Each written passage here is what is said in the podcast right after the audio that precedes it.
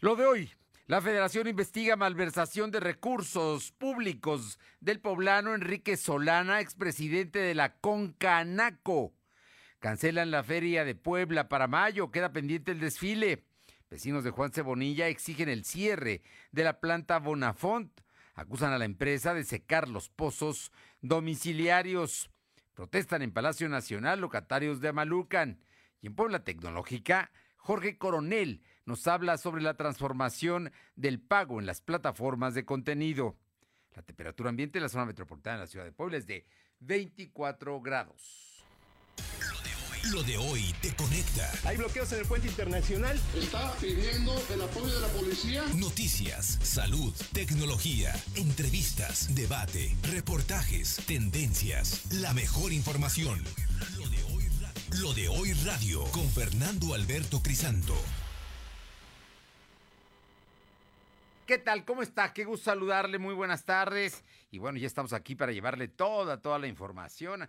Acaba el juez federal nuevamente de echar atrás nueve, bueno, más bien no de echar atrás, sino de dar nueve amparos, con lo que de alguna manera mmm, frenan la ley eléctrica del presidente López Obrador. En fin, situaciones que se están dando. Hay mucha, mucha información el día de hoy y vamos a entrar de lleno a ella. Pero antes, un saludo a todos los amigos que nos sintonizan en ABC Radio en el 1280, en La Que Buena, en Ciudad Cerdán en el 93.5, en la Sierra Norte del Estado de Puebla en el 92.7 y también allá en la Sierra en el 570. Y en el sur, en el sur de la entidad poblana, la magnífica en el 980 de Izúcar de Matamoros. Gracias, gracias a todos por los eh, por estar con nosotros, así como a quienes están este lunes, lunes 22 de marzo de 2021, aquí en eh, Lo de Hoy Radio. Eh, a quienes están con nosotros en redes sociales a través del www.lodehoy.com.mx y también en eh, Facebook, en LDH Noticias, Twitter, Instagram, YouTube y Spotify. Nuestra dirección es LDH Noticias y también en Telegram como Lo de Hoy Noticias. Gracias, gracias a todos por estar aquí una vez más, arrancando esta semana. Ya vuela el mes de agosto, el último, el primer trimestre de este 2021. Y vámonos con un tema importante, un trabajo de mi compañera Alma Méndez, y es que hay un empresario poblano, fue presidente de los comerciantes locales de la Canaco llegó a ser líder nacional de la Confederación de Cámaras Nacionales de Comercio, Servicios y Turismo la Concanaco y Servitur. Es sin duda la, la, institución del sector privado más añeja que hay en el país. Y este poblano, Enrique Solana Sentíes, sin duda tuvo una gran responsabilidad. Estuvo en años donde todavía había recursos y donde recibían las, los organismos privados dinero del gobierno, del gobierno federal. Ahora resulta que hay investigaciones y auditorías que están derivando en que hubo mal manejo de estos fondos. Pero todos los detalles y la información los tiene mi compañera Alma Méndez. Alma, muy buenas tardes. ¿Qué tal, Muy buenas tardes aquí y a todo el auditorio de, de, lo de hoy. Pues comentarte que por presuntos delitos de desvío de recursos, malos manejos y malversación de fondos de la Confederación de Cámaras Nacionales de Comercio, Servicio y Turismo, mejor conocida como la Concanaco Servitur, es investigado por la Unidad de Inteligencia Financiera el empresario poblano y dueño de la empresa Unicar Mexicana SADCB, Enrique Solana Sentíes. Esto luego de que durante su presidencia al frente de este organismo empresarial esto durante los años del 2014 al 2016 recibieron 87 millones de pesos provenientes del INDEM. Este era para adquirir 15 mil tabletas para sus agremiados y ayudar a los pequeños comerciantes. Y bueno, pues a la mera hora estas tabletas no sirvieron y bueno, es por ello que existe una denuncia ante la PGR por la presunta malversación de recursos públicos y ahora este caso es atraído por la UEF encabezado por Santiago Nieto Castillo.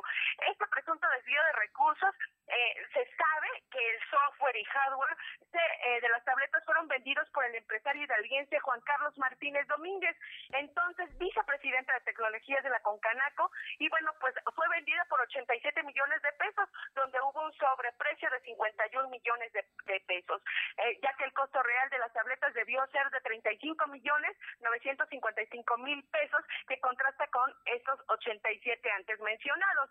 Y bueno, pues comentarte que a través de la empresa celular Millennium, SADCB, donde además no se realizó ninguna licitación, puesto que no podía participar ningún miembro de la Confederación, según el artículo 28, fracción sexta de las reglas del INDEM, por lo que se triangularon recursos de la empresa Martínez Domínguez, eh, Celular Millennium, a Unicar Puebla, SADCB, empresa poblana, y donde Enrique Solana es el presidente y que fabricó la carcasa de metal de las tabletas. Actualmente Unicar Mexicana está ubicada en la diagonal Defensores de la República 908, dentro del corredor industrial La Ciénega, dedicada a la fabricación de partes troqueladas y de ensambles, soldadura doblado y en general transformación de metales abasteciendo a diferentes empresas de la industria automotriz.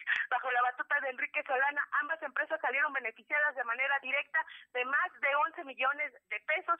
Sin embargo, aunado a ello, se sabe que la Concanaco pagó a 14 empresas fachada, ya que varias son casas o edificios abandonados y el 60% restante para después distribuir estos recursos a la administración de Solana Santiés y el equipo que lo rodeaba. La información, Fernando.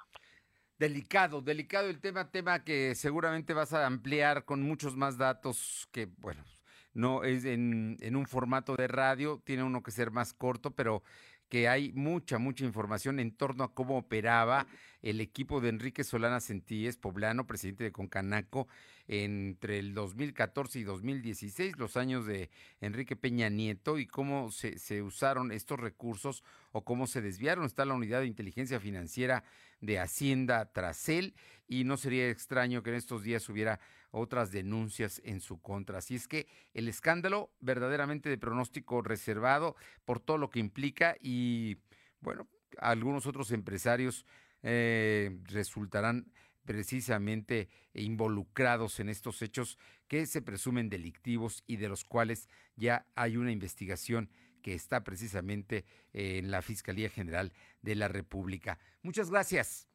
Seguimos al pendiente. Vámonos con mi compañero Silvino Cuate. Silvino Cuate que tiene información, es una información que no nos gusta dar, la verdad.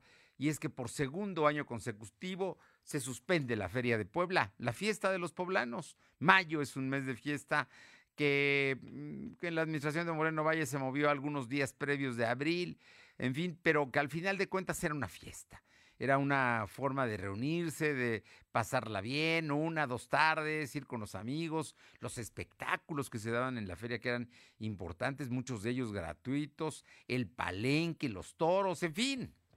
No habrá feria. Silvino Cuate, infórmanos, por favor.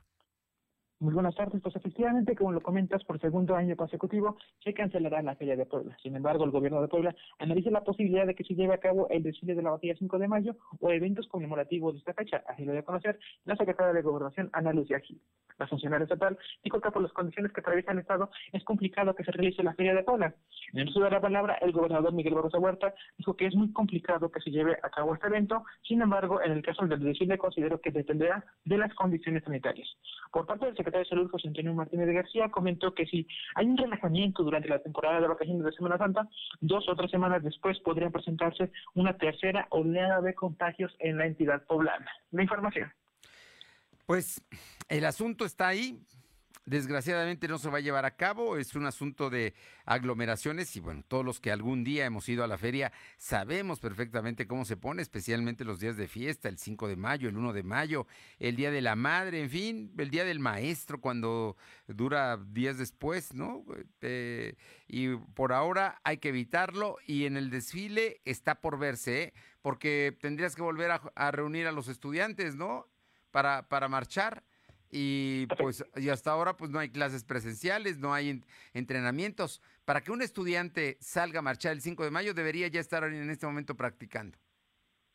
Efectivamente, como lo comentas, el realizar el requiere de una serie de, actos previos, como son el ensayo y bueno, una serie de, ceremonias que deben practicar los estudiantes durante estos eventos. Entonces, pues ello, eh, todo para explicar que también se podrán suspender. Sin embargo, el, gobierno planea realizar eventos conmemorativos durante esta fecha, precisamente para eh, pues, recordarla y tener presente esta, este, esta fecha tan, tan representativa para los, los poblanos, Fernando. Bueno, vamos a estar pendientes. Muchísimas gracias, Silvino. Buenas tardes. Vámonos con mi compañera Aure Navarro para que nos cuente el desgarriate que vive la gente de Morena. Cuando mira, es el partido en el poder, uno, uno pues implicaría que todo le sale bien, que las cosas marchan, que se ponen de acuerdo, de que se preparan unidos para poder ganar las elecciones. Pero así como están, digo, no, no sé qué pensar. Aure Navarro, cuéntanos. Bueno, no está mi compañera Aure en la línea tenemos problemas, tenemos problemas en la comunicación con ella, pero le, em, adelanto que este fin de semana se volvieron a reunir en línea los consejeros estatales eh, afines al candidato, al candidato de diputado Gabriel Biestro y desconocieron a Edgar Garmendia como el dirigente estatal, como secretario general, además de que también pues desconocieron al representante del Comité Ejecutivo Nacional. Pero danos los detalles, Aure, ¿cómo estás? Muy buenas tardes. Bueno, pues no, visto está que, que tenemos, tenemos con los problemas de la comunicación. Ah, ya le contaba yo que consejeros afines a Gabriel Biestro desconocieron a Edgar Garmendia de los Santos como presidente de Morena en Puebla y pidieron que acate lo resuelto por el Consejo Estatal eh, para dejar esa función al haber incurrido en la venta de candidaturas para este proceso electoral. Es una acusación muy grave que no han mostrado pruebas todavía. Este lunes, Mario Bracamonte pidió cesar de inmediato todos los que hasta ahora se han hecho pasar como los representantes de Morena en la entidad para pactar candidaturas, entre ellos Edgar Garmendia, Carlos Evangelista y Saúl Papaki para quienes pidió la aplicación de sanciones por incurrir en actos de corrupción con la venta de candidaturas. Sobre el tema, a través de un comunicado, Edgar Garmendia de los Santos precisó que no ha existido ningún cambio en la representación del partido, por lo que él sigue al frente de Morena en el Estado para manejar todo lo relacionado al proceso electoral. Sí, Garmendia sigue, está ahorita despachando, ¿eh? allá en las oficinas de Morena en Teciutlán Sur, en La Paz señaló que a la fecha, tal y como lo ha dispuesto y ratificado el Comité Ejecutivo Nacional encabezado por Mario Delgado, eh, Garmendia sigue siendo el presidente del Partido Estatal de Morena en Puebla. Del conflicto entre Mario Bracamonte y Edgar Garmendia, consejeros afines a Gabriel Biestro revelaron que Alejandro Armenta, Carlos Evangelista, Garmendia y Pablo Salazar son parte de quienes se eh, pasaron comprometiendo y vendiendo candidaturas en todo el estado sin que ahora puedan cumplir su palabra de otorgarlas. Bueno, ahí está el asunto. Vamos a ver cómo termina esta historia de Morena y lo que no, tampoco se ha definido todavía es la candidatura a la presidencia municipal de Puebla, donde sin duda quien lleva mano sigue siendo la presidenta municipal para requirse, Claudia Rivera Vivanco. Vámonos con más información. Son las 2 de la tarde con 13 minutos. Alma, platícanos, eh, los hoteles y moteles de Puebla van a a lanzar paquetes, van a tratar de atraer turistas para la Semana Santa. Así es, Fernando, tal cual comenta, socios, del, socios de la Asociación de, Hoteles y Moteles de Puebla, a conocer que días previos a la temporada vacacional de Semana Santa ofrecerán paquetes para llamar la atención de los turistas y lograr que lleguen a Puebla, ya que las expectativas no son muy positivas derivado de la pandemia del COVID-19. El presidente de la asociación, Manuel Domínguez Gavián, aseguró que en los días santos regularmente la ocupación hotelera en el centro de Puebla y en el interior del estado ronda del 75 al 90%, sin embargo, en esta ocasión tienen nulas expectativas. Señaló con los hoteles y moteles de Puebla se mantienen operando con una ocupación del 15 y 17%, aunque tienen permitido un aforo del 30%, pero para cubrir sus gastos operativos requieren del uso del 36% de sus habitaciones. La información, Fernando. Bueno, pues ahí está el asunto. Entonces, paquetes de Semana Santa, ¿no? Para, para con un descuento bueno.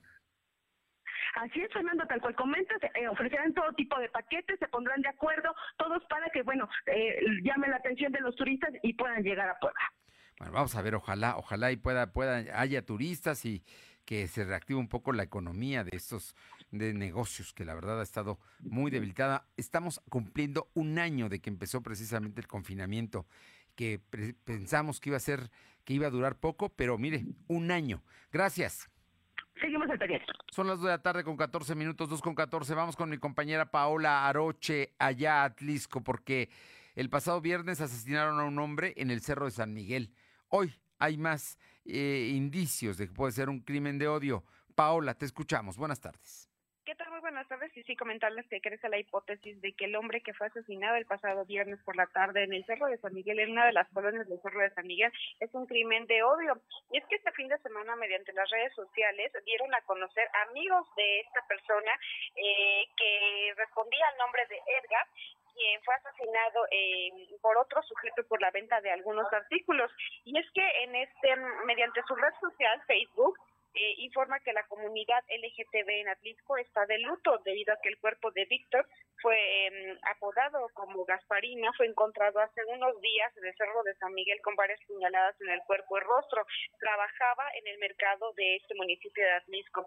Y es que aseguran que el pasado mes de febrero tuvo una pelea con un sujeto eh, de nombre Arturo y el cual lo amenazó de muerte por comenzar a vender pues artículos que, eh, que ofrecieron el pasado 14 de febrero. Aseguran que, bueno, este sujeto pues ya lo había amenazado en varias ocasiones y que, bueno, pues hasta el pasado viernes eh, se dio pues el crimen de esta de esta persona de nombre Víctor. Las investigaciones continúan, no se ha dado a conocer nada por parte de la fiscalía ni tampoco por por el área de seguridad pública, pero por lo pronto es lo que circula a través de las redes sociales. Oye, pues terrible esto, este asunto, ¿no? La violencia que se está generando y este crimen de odio allá en Atlisco, Paola. Sí, pues desafortunadamente este sería el primero eh, durante lo que vamos de este 2021. Se continúan las investigaciones, pero por lo pronto, pues también amigos como familiares, pues han eh, a través de sus redes sociales dado a conocer lo que podría ser o quién podría ser el autor intelectual de este de este asesinato. Gracias, Paola. Buenas tardes.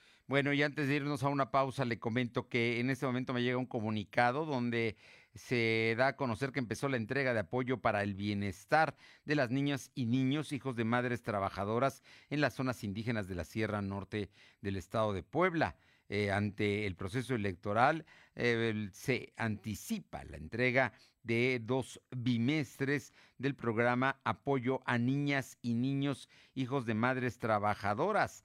Más de 20 mil madres trabajadoras de la Sierra Norte del Estado, y lo comento porque este programa se transmite allá en la Sierra Norte del Estado, eh, están recibiendo ya apoyo para el cuidado de los menores, de los niños, hijos de mujeres trabajadoras. Así es que a quienes están inscritos en este programa social van a empezar a recibir los recursos desde el 19 de marzo hasta el 3 de abril. Se realizará la entrega de recursos federales a más de 22 mil madres trabajadoras de 57 municipios de la Sierra Norte de Puebla, para lo cual se instalaron 217 mesas de atención con apoyo del Banco del Bienestar. Son las 2 de la tarde con 17 minutos, 2.17. Lo de hoy es estar bien informado. No te desconectes. En breve regresamos. Regresamos. Disfruta esta Semana Santa en tu hogar con toda la potencia que EBL tiene para ti. Descubre en Coppel altavoces, barras de sonido, tornamesas, pantallas y una gran variedad de productos para que la pases increíble en casa. Estrena tus favoritos hoy mismo. EBL, evoluciona la música con estilo. De venta en Coppel. Suscríbete a nuestro canal de YouTube. Búscanos como La vacuna contra la COVID-19 ya está en México y durante los próximos meses llegarán millones de dosis más. La vacunación es universal y gratuita, empezando con el personal médico. Es momento de esperanza y tu ayuda es muy importante para enfrentar al coronavirus. Mientras te toca vacunarte, quédate en casa. Mantén limpias tus manos y guarda sana distancia. Recuerda, si te cuidas tú, nos cuidamos todos. Gobierno de México. Para Morena, la salud de las y los mexicanos está por encima de todo. Por eso donaremos la mitad de nuestro presupuesto para la compra de vacunas contra el COVID-19. Con este dinero se podrán comprar alrededor de 10 millones de dosis que llegarán directo al pueblo de México. Mientras otros prefieren despilfarrar, nosotros sabemos que el dinero solo sirve cuando se pone al servicio de la gente, porque la salud es un derecho, no un privilegio. Morena, la esperanza de México. Lo de hoy es para ti. Conéctate a www.lodehoy.com.mx y suscríbete para recibir la mejor información en tu email. El mundo es un lienzo en blanco para decorar a color. Por eso píntalo con el regalón regalitro de Comex. Pintura gratis. Cubeta regala galón. Galón regala litro. Más fácil, pide en línea, a domicilio y a tres y seis meses sin intereses. Solo en Comex. Vigencia el 18 de abril. Consulta términos en tienda. Lo de hoy es estar bien informado. Estamos de vuelta con Fernando Alberto Crisanto. La tecnología es lo de hoy. Mantente conectado.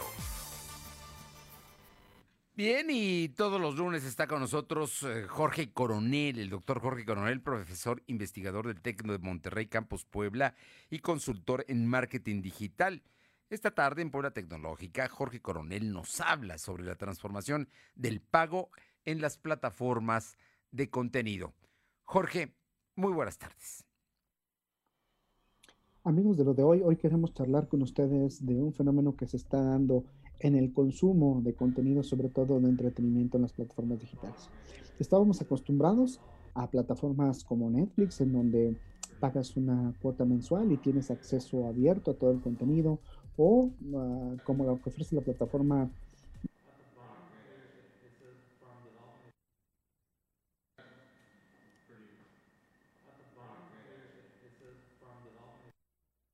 cada vez más la integración y la transformación de los jugadores y generadores de contenido, sobre todo de entretenimiento, que participan y entran en estos elementos. Hoy vemos cómo los lanzamientos se están haciendo en streaming.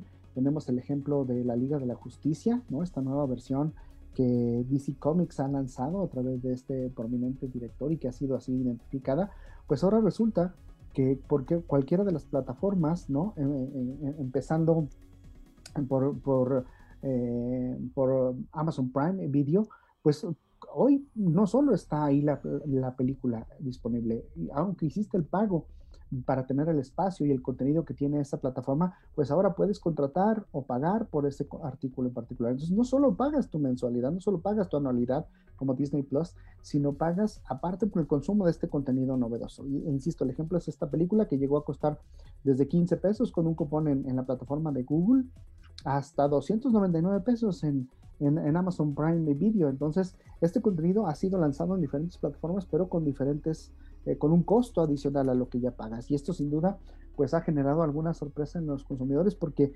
reflexiona sobre, bueno, entonces, cada vez que tenga y quiera tener acceso a contenido de este tipo que es más novedoso y demás, me generará un costo extra, pues bueno, parece que la respuesta es sí. Y muchos otros generadores de contenidos están subiendo esta propuesta. Paramount, pues Paramount Plus, no tiene una plataforma como tal, sin embargo, ha desarrollado sus contenidos y los vende otras plataformas y si quieres tener acceso a ellos, pues ahora también tienes que pagar. Un ejemplo, 79 pesos por una serie, por ejemplo. Le gustó alguno de los otros contenidos, que en realidad lo que está sucediendo es si estas plataformas se están convirtiendo en espacios para comercializar productos y contenidos de otros de otros generadores, de otros jugadores. Es decir, no solo son producciones exclusivas de Amazon Prime, no solo son acuerdos comerciales que Amazon Prime, por ejemplo, tiene y te da acceso de manera gratuita si ya tienes tu suscripción. Ahora también te están ofreciendo contenido bajo demanda que tienes que pagar de manera adicional si es que quieres tener acceso a él. Disney Plus, por ejemplo, está haciendo lanzamientos como ahora esta serie de, del halcón y el, el soldado del invierno, con, con, publicidad, sí, pagada, con mucha promoción, pero que a final de cuentas, pues ahí el usuario sí está teniendo acceso. Entonces, se está dando un fenómeno bastante interesante a la hora de consumir nuevos contenidos audiovisuales, sobre todo películas y series. En las películas hoy se están, las productoras de cine están buscando la manera de lanzarlos en, en, estas plataformas, algunos con un costo adicional, como ya vimos la Liga de la Justicia, algunos de manera gratuita, como Disney ha venido haciendo sus, sus lanzamientos, pero sin duda va a transformar la manera en la que tendremos acceso a este tipo de contenidos. Bueno, pues esto es lo que tenemos hoy. Considere usted lo que las plataformas a las que tiene acceso y el presupuesto que tiene para poder consumir estos contenidos que ahora, que ahora se manifiestan de pago. Bueno, pues nada, hasta aquí lo que tenemos en, lo de hoy. Espero que haya sido de su Mi nombre es Jorge Coronel y nos escuchamos la próxima.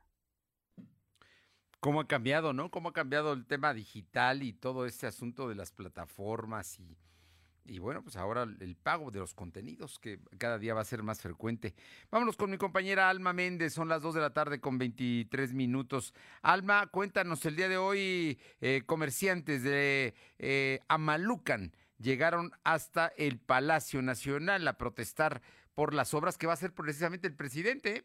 porque el dinero es de la federación. Te escuchamos, Alma.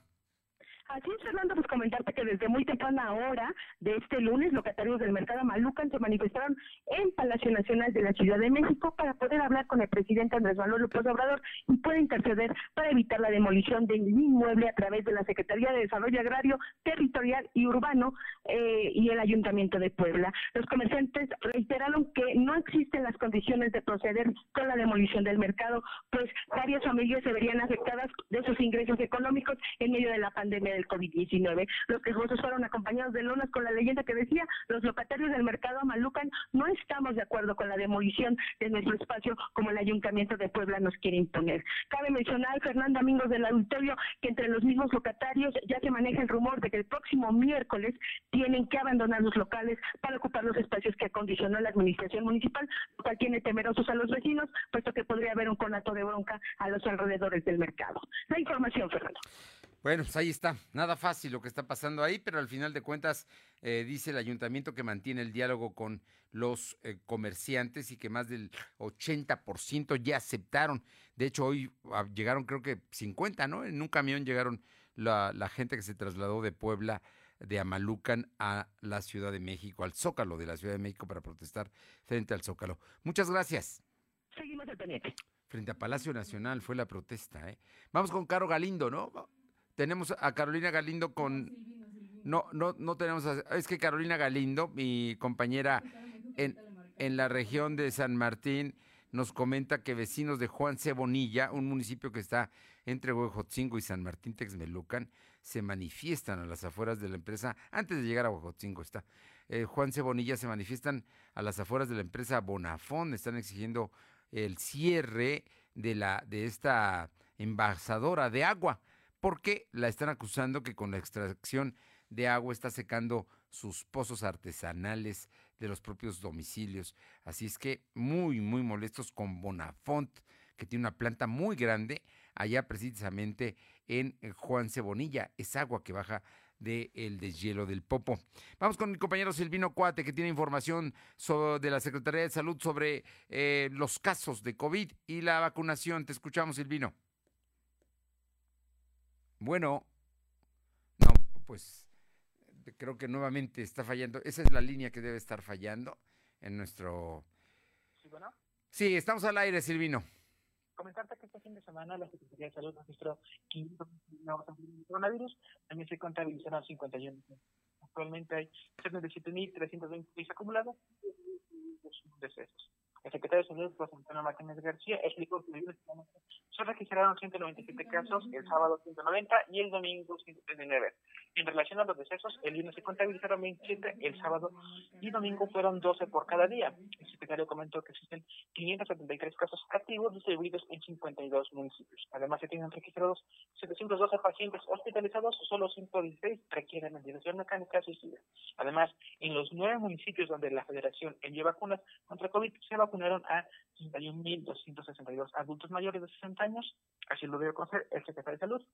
El funcionario estatal explicó que se aplicaron 28.169 vacunas Pfizer en Coronango, San Andrés Cholula, San Pedro Cholula y Santa Isabel Cholula, mientras que en los municipios de San Martín Texmelucan, San Gregorio, Atzompan, Ocoyucan, Huejotzingo y Cotancingo se vacunaron a 33.093 adultos mayores con la dosis de la farmacéutica china Sinovac. Cuestionado sobre cómo se vacunarían a médicos particulares, el secretario dijo que todos los días reciben una lista de personal de salud que no está en la primera línea y se, ese registro se envía a la federación, quienes son los encargados de definir cómo se aplicarían la dosis a este sector.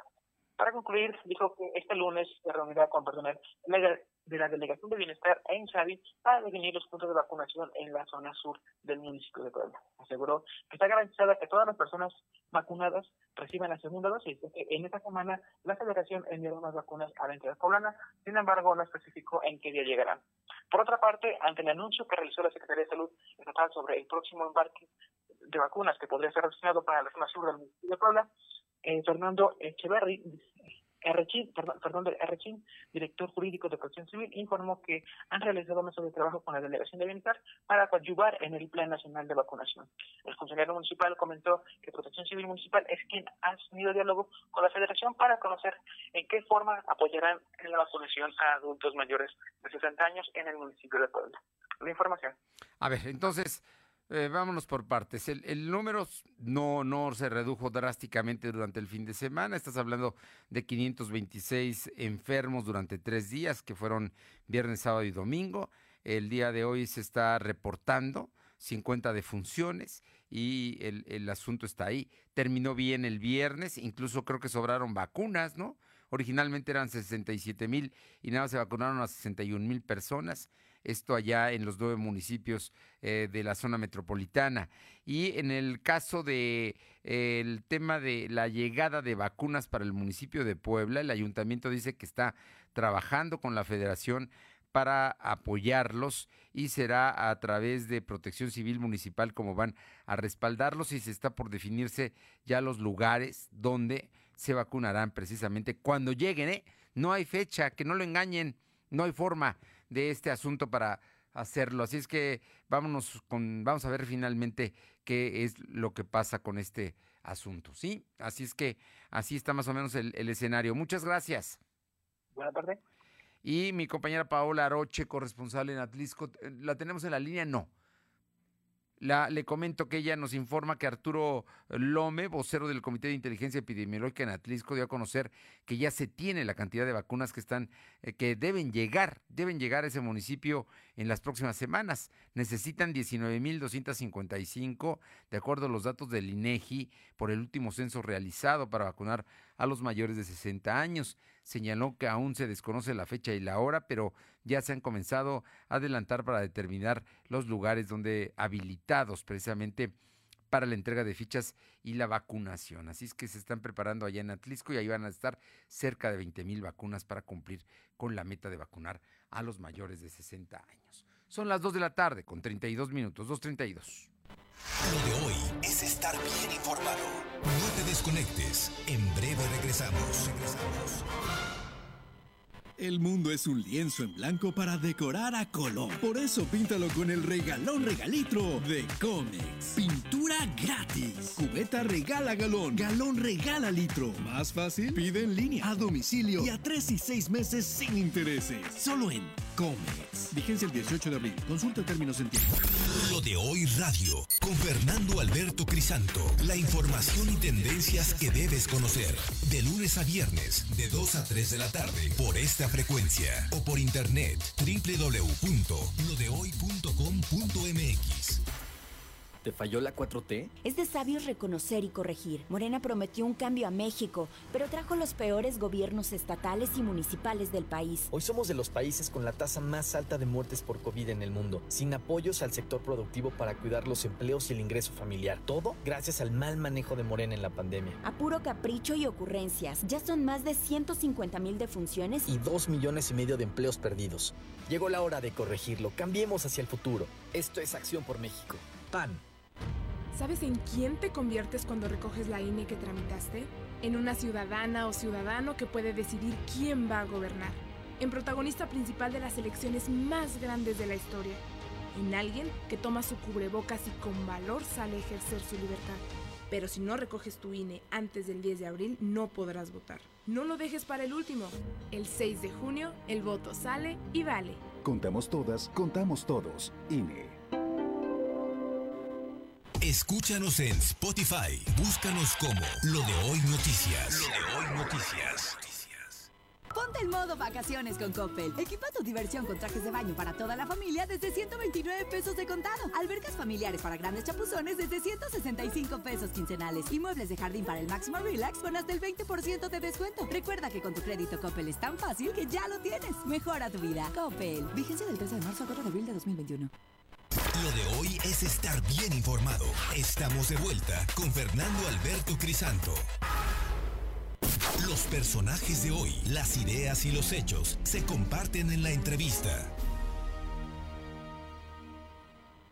Son las 2 de la tarde con 34 minutos, 2 con 34 minutos. Y esta tarde le agradezco muchísimo a la maestra Fabiola Bautista Figueiras, catedrática de la Facultad de Nutrición de la Universidad Popular, la UPAEP, porque nos platicar con ella y que, nos oriente y que nos diga, estamos empezando en eh, una, eh, pues la temporada, ¿no? la primavera, estamos empezando una etapa distinta, venimos de los fríos, eh, deben cambiar los hábitos en muchas maneras, hay otras formas de, alimentarse, pero también es muy importante nutrirse de una forma adecuada para ah, fortalecer las defensas ante eh, pues los ataques que tenemos por el COVID. Y es que tenemos ya un año, maestra Fabiola, de, de, confinamiento y de que los niños y los jóvenes no van a clases presenciales, en fin, un escenario sin duda nada fácil. Muy buenas tardes muchísimas gracias. ¿Qué tal? Muy buenas tardes. Gracias por la invitación. Es un gusto estar esta tardecita con ustedes abordando temas muy importantes, sin duda, como la, introducción que, que se dio. Ciertamente tenemos, pues sí, un problema muy pues muy palpable, ¿no? Tenemos ya un año en confinamiento, tenemos ya un año en que tuvimos que, nos vimos obligados a estar en casa. Y bueno, pues la realidad es que eh, lo más fácil para algunos, algunas familias, pues fue aumentar el consumo de alimentos procesados y las comidas rápidas y bueno, los efectos nocivos hacia la salud, pues claramente ahora los estamos viviendo. Eh, la realidad es que no es que se haya pues, agudizó el problema a partir del año de pandemia, sin embargo, como todos sabemos, ya tenemos varios este años, ¿verdad? Padeciendo eh, pues enfermedades crónicas que hoy por hoy pues están estamos viendo que las personas que más se complican por COVID precisamente son aquellas que tienen alguna enfermedad crónica y como eh, preponderante personas con obesidad.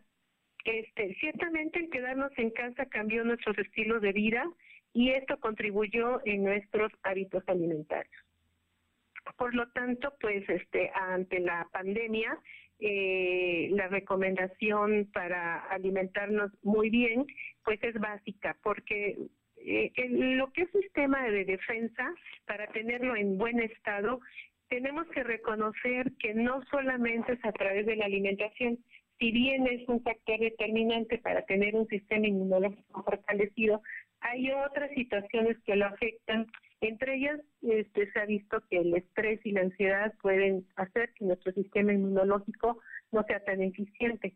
Pero este, hay que reconocer que eh, esto es mucho más allá de, nada más la alimentación. Sin embargo, sí, por supuesto, podemos este, este sostener que muy bien eh, los estilos de vida, ¿verdad? pueden afectar la función protectora del sistema inmune tales como la falta de actividad física, el consumo de alcohol es también un factor para hacer que nuestra función protectora se debilite, el ser, fumador, tener este entonces la alimentación poco o nada saludable, pues ahí están las consecuencias. Eh, ahorita lo que se está dando mucho es que queremos, eh, ahorita en este momento, ¿verdad? ¿Qué puedo hacer yo hoy para este, tener un sistema inmunológico pues resistente. La verdad es que eh, esto se va construyendo día a día. Ya mencioné algunos factores que propician tener un sistema inmunodeficiente. Y esto, como bien este, recalco, no es que hoy, hoy empiezo y ya mañana este, tengo garantizado no, no infectarme. Como dije, pues es toda una serie de eventos que hacen que hoy algunas personas se compliquen más que otras, algunas pasa desapercibido el problema, otras solamente tienen un síntoma, otras ninguno, y entonces esto pues nos da una gama de circunstancias que, que bueno, pues sí, sí sabemos que tenemos eh, alimentos que pueden reforzar nuestro sistema inmune, como aquellos este, que em, ya están muy bien en una listita que este pues que inclusive eh, se habla mucho de ellos, ¿no? Entonces las personas empezaron a hipervitaminarse, que la vitamina D, que la A, y bueno, la realidad es que sí todo tiene un una, una conducta tras el problema que tenemos, pero siempre tenemos que este, estar conscientes de que pues no, no solamente hoy, sino que todo, todo el tiempo tenemos que, tener buenos hábitos alimenticios. Eh, maestra Fabiola Bautista Figueiras, díganos, díganos qué, qué tipo más o menos, oriéntenos, pónganos un ejemplo de qué tipo de alimentos debemos consumir en, en esta época y bueno, pues los que no debemos consumir son las tradicionales, los excesos de harinas, carbohidratos y menos si no se hace ejercicio. ¿no? Exacto.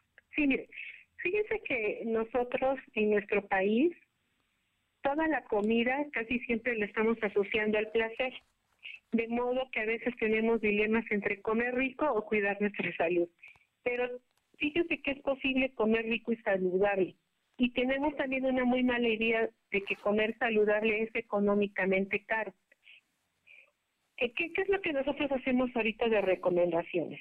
Bueno, este, hay alimentos que sí fortalecen el sistema inmune y México, afortunadamente, somos un país con una gran diversidad de productos y alimentos accesibles. Por es ejemplo. cotidiano, o sea, ni siquiera tenemos que poner mucha, este, mucho más allá de creatividad de comprar cosas. Fíjense, este, nuestra nuestra línea de defensa eh, del organismo podemos fortalecerla, incluyendo en la dieta algunas este, hierbas naturales y especias como ajo, cebolla, este, orégano, cúrcuma, ¿verdad? Cosas que muchas veces lo tenemos allá en la alacena y nos sirven para este, condimentar los alimentos. Tenemos que consumir alimentos ricos en vitamina A, por ejemplo, la zanahoria, este, la papaya, todos estos alimentos que son de colores naranjas, de colores este, amarillos, todo se debe precisamente a la vitamina A que están contenidos en ellos. Tenemos que consumir alimentos ricos en vitamina C, los famosos cítricos. Ahorita este, estamos en una etapa, una estación de primavera en donde empezamos a ver frutas diferentes a la que a la que a la estación que dejamos pasar. Entonces ahorita sí hay mucha naranja de otra variedad. En diciembre vimos mandarinas, guayabas fresas, por ejemplo, ¿no? De alimentos, pues el, el brócoli, que a muchas personas no les gusta, pero es muy rico en vitamina C. En general, casi todas las frutas. Otras este, em, alimentos que son claves para nuestro sistema de defensa lo encontramos en las semillas de algunos alimentos. Por ejemplo, este, los frutos secos, ¿verdad? Las semillas de calabaza, este, también en eh, podemos alguna ensaladita aderezarlo con, con, este, con algunas hojuelas de avena. Ahí encontramos el zinc, que es un mineral antioxidante. Eh, antioxidante se refiere a que evita la oxidación y el daño celular, que es parte de que nuestro sistema inmunológico también no sea eficiente. Sí tenemos que este, consumir alimentos ricos en vitamina D. Ahorita hay muchas investigaciones sobre eh, la vitamina D, sobre todo ya la, presentación D3, y hay muchos estudios en donde a los pacientes con COVID este, les están dando dosis altas de estas vitaminas y se ha visto un, pues una recuperación mejor que las que no los han tomado. Eh, ¿Qué es lo más importante? Pues prevenir. Entonces, podemos incluir en nuestra dieta este, alimentos con vitamina D. ¿En dónde los encontramos? Pues casi siempre en productos lácteos, en productos de origen animal, por la naturaleza de la vitamina. Entonces, este, hay que consumir eh, pues todas estas opciones que tenemos de los productos lácteos principalmente, ¿no? Entre otras cosas que, que existen. Hay que consumir también alimentos ricos en fibra. Esto también es importante porque porque se ha visto una relación muy importante entre nuestra microbiota intestinal con nuestro sistema inmunológico. Este sí tiene una gran relación y la fibra lo que hace es alimentar a nuestra microbiota intestinal. Este también em, los probióticos, alimentos con probióticos, eh, ya estamos muy familiarizados con estas presentaciones de leches fermentadas y el yogur en general. Este, ¿Por qué? Porque vuelvo a lo mismo, nuestra microbiota intestinal se ve favorecida. y sobre todo porque nuestra microbiota también nos previene y es una barrera contra patógenos. Muy bien. Este, y sabemos que una de las sintomatologías de COVID es eh, problemas gastrointestinales. Bueno, ahí es, ahí entra ya una vez que entró el, el microorganismo, pues nuestra segunda defensa que tenemos en el organismo es nuestra microbiota. Entonces, como ya repetí, hay que evitar el alcohol, hay que evitar a toda costa alimentos ultraprocesados o con altos contenidos de azúcar. Sí. Y este evitar los empacados, la comida rápida, regresar mucho a las cuestiones naturales. Ojo, no dije orgánicas porque muchas veces ahí confundimos no, no, naturales, naturales. ¿No? Para que no confundir el tema. porque la palabra orgánico le pone una etiqueta y casi se vende mucho más caro. No, bueno, se duplica el precio. Irse al mercadito bien cuidaditos, este, lavarnos las manos, ¿verdad? Este, claro. Con todas las recomendaciones, ir a un mercadito que ahorita falta mucho activar la economía nacional y entrarle al jitomate también, entrarle a las calabacitas, a los frijolitos, a este, al maíz, ¿no? Que es parte de nuestra cultura. México este tiene eh, pues una eh, sí, doctor. pues una combinación cultural entre maíz, frijol, calabaza y chile que es hoy por hoy regresar esos alimentos. No necesitamos invertir en cosas sofisticadas. Pues maestra, no sabe cómo le agradezco. Es que para nosotros es muy importante porque cambió, ya estamos en la primavera y hay que aprovechar eh, esto y también pues lo que en casa se acostumbraba y, que no tiene por qué dejarse de acostumbrar, ¿no? Con todo ante esta situación creo que es alimentarse sanamente y evitar precisamente pues eh, establecer barreras en contra de, la pandemia que, que, no cede con todo y que los cuidados que se tengan. Y la alimentación es uno de los más importantes. Pues maestra Fabiola Bautista Figueiras, catedrática de la Facultad de Nutrición de la UPAP, de veras muchísimas gracias por estos minutos y vamos a estar muy atentos a sus recomendaciones. Claro que sí, a sus órdenes. Muy buenas tardes. Muy buenas tardes, gracias. Gracias. Son las 2 de la tarde con 45 minutos. Vamos con Aure Navarro que tiene información porque estuvo en Puebla Fernández Noroña, diputado del PT. Hoy no no no se enojó con nadie ni se peleó ni hizo dramas. Aure. Buenas tardes, no, Fernando tuvo esa conducta, sin embargo, bueno, te puedo comentar que de gira por el municipio de Puebla, pues efectivamente el diputado del, grupo parlamentario del Partido del Trabajo, Gerardo Fernández Noroña, reconoció que tanto Gabriel Diestro Medinilla como Claudia Rivera Vivanco son estupendos candidatos para ir por la alcaldía de Puebla Capital. En este sentido, reiteró que el PT no va a incurrir en desavenencias con Morena, por lo que se ha determinado respaldar a cualquiera de los dos perfiles que ganador de la encuesta interna que ya se realizó, misma que el partido tendrá que revelar antes del 25 de marzo.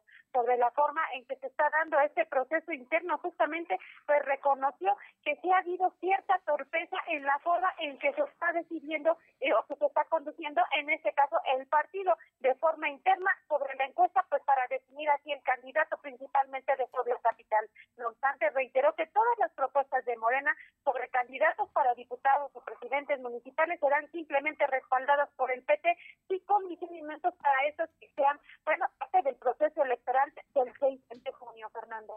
Oye, ¿qué dice Encuentro Solidario, el PES? Pues les comento que ese ya presentó su perfil a candidato para la alcaldía de Puebla, siendo ese el médico Alfredo Victoria Moreno. Y como parte de la planilla, pues mencionarles que está la activista Edurne Ochoa Ledesma. Alfredo Victoria Moreno destacó que decidió aceptar la invitación precisamente del PES porque Puebla como municipio necesita a verdaderas autoridades que busquen mejorar las condiciones de los ciudadanos bajo un bien común. De esto, Edurne Ochoa precisó que su participación va encaminada pues precisamente a seguir empoderando a espacios políticos pues en favor de la mujer. Así como ese día, pues el dirigente estatal del Partido de Encuentro Solidario, Francisco Ramos, resaltó la importancia de empezar a reconstruir al, eh, en este caso, pues al Estado de Puebla, pero principalmente al municipio, Fernando.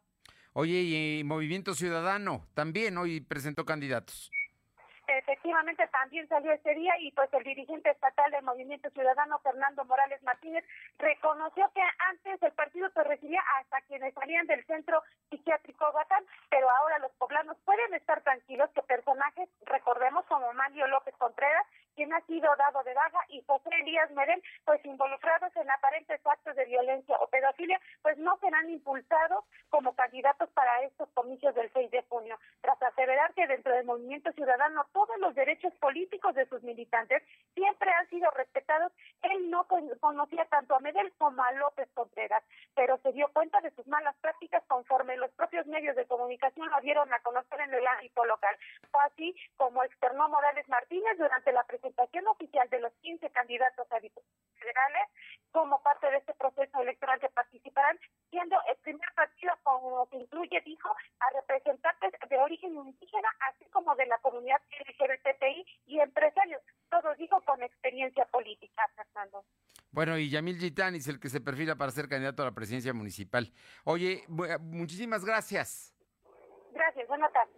Vámonos con Silvino Cuate. Rápido, eh, Silvino, eh, platícanos de Verónica Chávez, que es una excomandante de la judicial que va a denunciar a Lidia Cacho comentarte que el excomandante Verónica Chávez anunció que presentará una denuncia por daño moral contra Lidia Cacho y exigirá reparaciones económicas por la difamación que, de la que fue víctima. Además, negó que sea una de las presuntas responsables de la tortura de la periodista. Verónica Chávez dijo que ha sido discriminada, percibida y juzgada injustamente por los señalamientos de Lidia Cacho. Por ello, dijo que también puede exigir justicia y el respeto a sus derechos humanos, ya que fueron vulnerados. En el uso de la palabra, el abogado José Luis Ramírez Telles señaló que los dichos de Lidia Cacho afectan a Verónica Chávez económicamente y por tal motivo se actuará de manera legal. La información. Muchas gracias, Silvino. Por su parte, el gobernador Miguel Barbosa reveló que el único presidente municipal de Puebla que tiene acreditada la vinculación con el crimen organizado es Ignacio Salvador Hernández del municipio de Ajalpan. Por ello, en coordinación con la Guardia Nacional y la Defensa Nacional, están trabajando para disminuir la delincuencia en la Sierra Negra. De todos los presidentes municipales, solamente están persiguiendo al de Ajalpan. Alma Méndez, cuéntanos, ¿qué dice la Ibero sobre la eh, ley de la industria eléctrica? Comentarte que la, Ibero, la Universidad Iberoamericana señaló que las modificaciones de varios artículos de la ley de la industria eléctrica atentan al derecho humano y a un medio ambiente sano, ya que va en contra de la tendencia mundial hacia un menor uso de combustibles fósiles. Esto después de que el pasado 3 de marzo la Cámara de Senadores aprobó con 68 votos a favor el dictamen que modifica diversas disposiciones de esta ley y lo, y lo envió al Ejecutivo Federal para sus efectos constitucionales. A través de un comunicado, el Instituto de Investigaciones de Medio Ambiente Javier Gorosky de esta casa de estudios enfatizó que la reforma aprobada cambia las reglas de despacho debido a que el primero se utilizará la electricidad generada por la Comisión Federal de Electricidad en sus plantas generadoras a través del combustorio y carbón, los cuales son más caros y contaminantes. Dijo que es preocupante puesto que las modificaciones a dicha ley dificultará el cumplimiento del Acuerdo de París y que México ha suscrito alejando al país al cambio climático y Gracias. sobre la salud. Alma, gracias.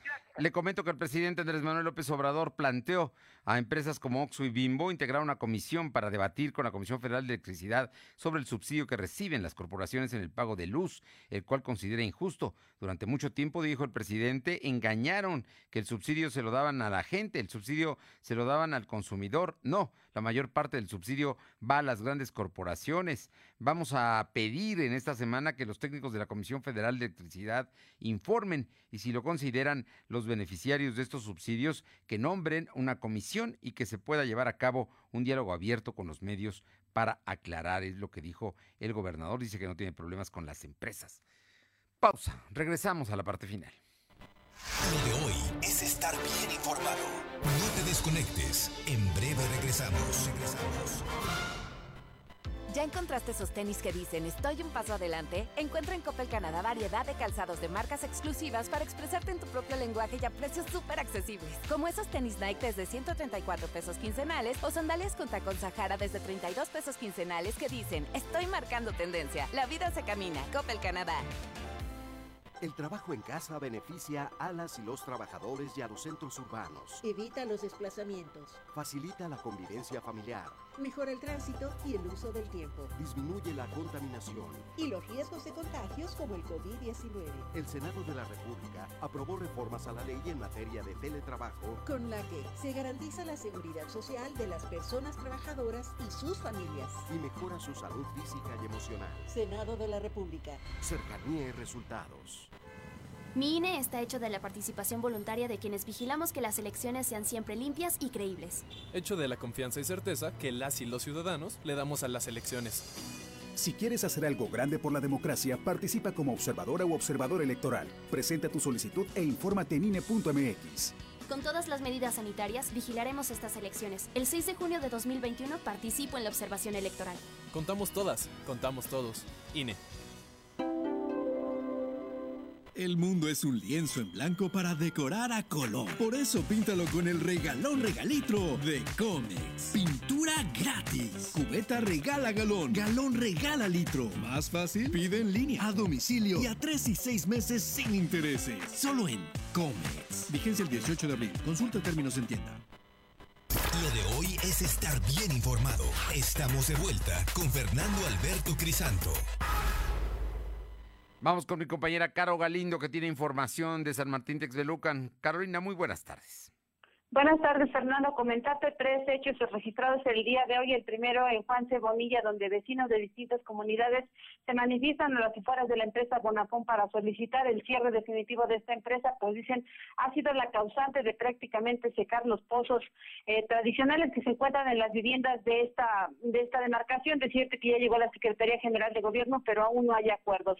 Ahora nos regresamos a San Martín Texmelucan, donde el día de hoy en rueda de prensa Juan Valentín Alducin Guerra, quien es secretario de Seguridad Pública anunció que pues buscan reducir aún más la incidencia delictiva, ya que el porcentaje de reducción es de apenas el 40%, se siguen presentando hechos delictivos. Pero, sin embargo, ya hay avances como la Junta Auxiliar de Santa María Moyotzingo, que había sido foco rojo en materia de seguridad y donde la Policía Municipal ya está ingresando para contrarrestar estos problemas. Y finalmente, ya el día de hoy, Lorena Migoya, quien es presidenta eh, interina aquí en San Martín Texmelucan se reunió con vecinos de la colonia Morelos que estaban inconformes por la instalación de la base de la Guardia Nacional. Decirte que ya hay avances, ya finalmente aceptaron, aunque el próximo 29 de marzo se va a realizar una nueva reunión para apuntalar algunas solicitudes que han hecho los vecinos para permitir la llegada de la Guardia Nacional.